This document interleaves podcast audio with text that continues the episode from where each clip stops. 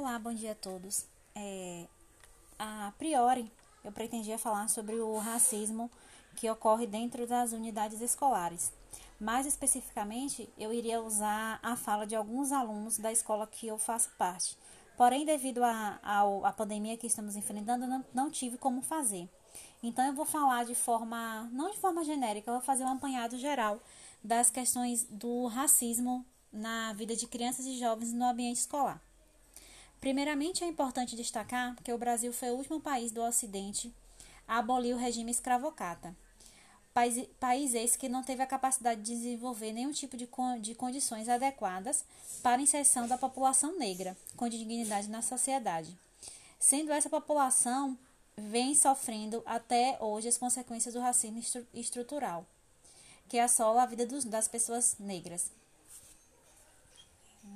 De acordo com os dados do IBGE, no ano de 2020, 55, 54% da população brasileira é formada por pessoas negras, ou seja, mais da metade da população, de acordo com esses dados. Aí agora eu vou falar sobre as consequências do racismo na infância.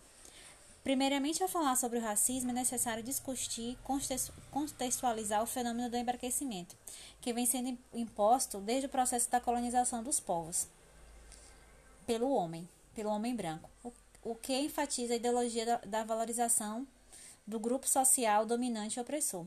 Grupo que detém o poder sobre os, os meios, todos, to, todos os meios, né? Tanto midiático como, como das empresas, entre outros.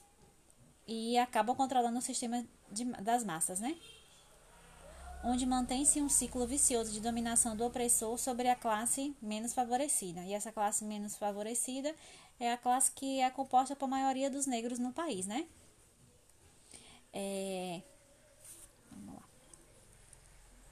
Lamentavelmente, o branco opressor que acompanha a elite dominante acredita que estão fazendo ou prestando um favor, um serviço compensatório ao negro. É como, é como, assim, como se fosse assim, né? As pessoas brancas que dizem que não são racistas, quando faz alguma coisa em prol da população negra, isso vem disfarçado de um racismo oculto, né? Porque sempre o branco quer ser o opressor. Mesmo que muita coisa já tenha sido feita, muitas lutas já tenham sido travadas, mas infelizmente o que ocorre ainda é isso. Podemos é, ter a prova disso aí com a questão de quem morre mais no, no, nos países, né? Pelo menos falando aqui do, do, do, do Brasil. Quem morre mais é a população negra. As crianças, crianças negras só, são as mais assassinadas também. Vamos lá, vamos lá. Várias campanhas em benefício da conscientização do combate ao racismo nos mais diversos segmentos são realizadas, buscando abranger os mais diversos setores sociais. Ainda vivenciamos diversas cenas de racismo contra adultos, jovens e crianças. Os jovens e as crianças, por estarem em desenvolvimento emocional cognitivo, são os mais afetados, quando expostas a situações que ferem sua imagem, bem como sua autoestima. Esses tipos de trauma, que acomete crianças e jovens na primeira infância, são os mais devastadores, causando incapacidade de demonstrar sentimento, de confiar nas pessoas, as vítimas jovens de racismo passam a acreditar que há algo errado com elas, que são culpadas, odiadas e desprotegidas. Enfim, que não são dignas do amor, da proteção, do amor e da proteção da sociedade de modo geral, né? Esses sentimentos intrinsecamente errados acarretam uma baixa autoestima e uma vulnerabilidade. Agora eu vou falar um pouquinho sobre as consequências do racismo no ambiente escolar. A escola possui um ambiente que, voltando né, para o meu objeto de, de discussão, a escola é um ambiente de formação, de caráter, de personalidade. A escola tem que ser um ambiente acolhedor para que essas crianças que sofrem, que sofrem racismo, né, que não deixa de ser uma forma de abuso, ela tem um papel de, de diminuir, de diminuir, de sanar esse tipo de esse tipo de coisa, né? Constantemente a gente, é, nós presenciamos situações que envolvem o racismo dentro das escolas. Com essas crianças que são acometidas de racismo, elas tentam até é, tirar a própria vida. É, esse ano mesmo, esse ano não, Ano passado a gente pôde ver que várias crianças, mesmo, de, mesmo tendo aulas online em casa, foram vítimas de racismo.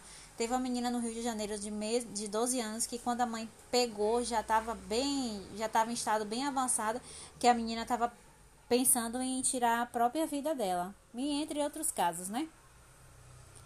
É, as salas de aula atuais são compostas por turmas multicoloridas, com várias nuances de tons de pele devido ao processo de mistura e da formação do povo brasileiro. Por isso é importante que as escolas estejam preparadas para combater situações racistas e preconceituosas. O erro para com o povo negro jamais será apagado, por isso é imprescindível falar, discutir sobre eles, em conjunto com as gerações futuras, buscando impedir que esse erro jamais volte a ser cometido. Nós estamos do, da lei, né? Da lei 9.394 de, 1980, de 1996, a LDB, que fala justamente dessa questão da, do fortalecimento da, da cultura, né? Que é importante a gente falar da cultura afro-brasileira nas escolas. Só que essas leis, de fato, não são, elas são negligenciadas, né? Os professores, infelizmente, no nosso país, só falam da, da questão do negro, da, do racismo, quando na Semana da Consciência Negra. Parece que eles tiram só a consciência negra para poder colar cartaz na escola, fazer desfile afro, que, pelo menos na minha opinião, é isso que acontece na Semana da, da Consciência Negra. E, esse, e isso precisa ser, ser quebrado, que a, é, o racismo tem que ser discutido corriqueiramente. Então é isso. É, eu acho que a escola deve, deve fortalecer né, a, a identidade das, das pessoas negras, tem que, fazer um, tem que fazer um trabalho conjunto.